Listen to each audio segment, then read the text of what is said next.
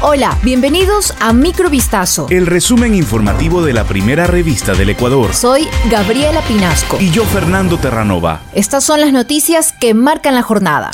El ministro del Interior de Ecuador, Patricio Carrillo, dio la bienvenida este jueves a 338 nuevos policías que son parte de los 30.000 que se prevé que ingresen a la institución para contrarrestar el repunte de la violencia y la inseguridad en el país. De los jóvenes, 159 mujeres y 179 hombres, 280 trabajarán exclusivamente en la capital ecuatoriana. Con este acto, el gobierno inicia la incorporación de 30.000 nuevos policías en el marco del compromiso hecho por el presidente Guillermo Lazo para afrontar los altos niveles de Se prevé para esta misma semana la incorporación de otros grupos de jóvenes en las filas de la policía. La Comisión de Régimen Económico, con cinco votos afirmativos, dos en contra y dos abstenciones, aprobó el primer informe trimestral sobre la valoración, desinversión y eventual venta del Banco del Pacífico. La presidenta de la mesa legislativa, Mireya Pazmiño, adelantó que esta institución bancaria es sólida tanto en lo económico como en lo financiero. En lo jurídico dijo que hay duda de que el banco sea público o privado, pero que existe la certeza de que el 100% de las acciones le corresponden a la Corporación Financiera Nacional, aunque su estructura y la parte administrativa funciona como cualquier banco privado. Pazmiño también resaltó que la situación económica del banco en los últimos 20 años ha crecido. Sus utilidades han sido reinvertidas, lo cual, según la legisladora, trae beneficios a todos los ecuatorianos. El ministro del Interior, Patricio Carrillo, dijo este jueves que hoy fue un día de buenos resultados para la Policía Nacional en su combate al crimen.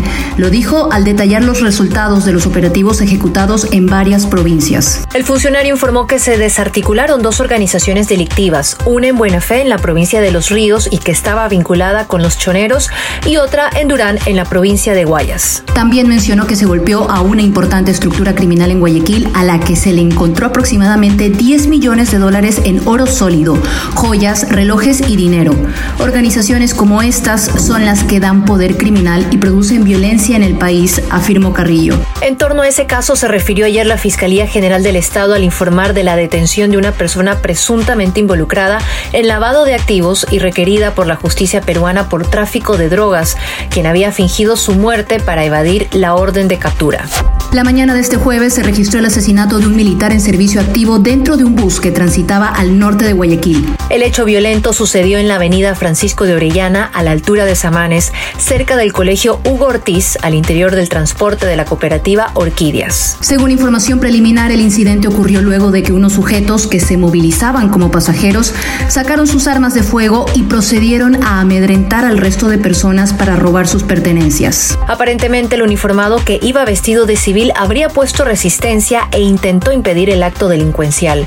No obstante, uno de los asaltantes disparó y ocasionó el fallecimiento del militar. Personal de criminalística acudió al lugar para realizar el levantamiento del cadáver que ya fue identificado como Carlos Chamoya, de 48 años.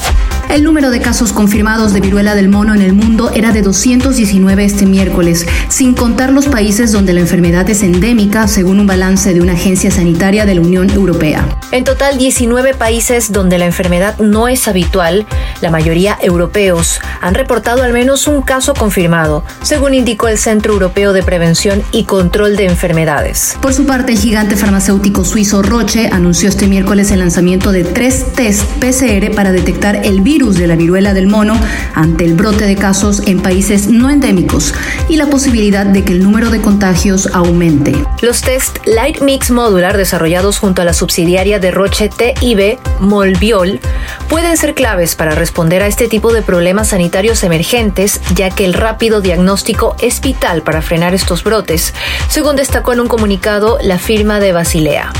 Esto fue Microvistazo. El resumen informativo de la primera revista del Ecuador. Volvemos mañana con más. Sigan pendientes a vistazo.com y a nuestras redes sociales.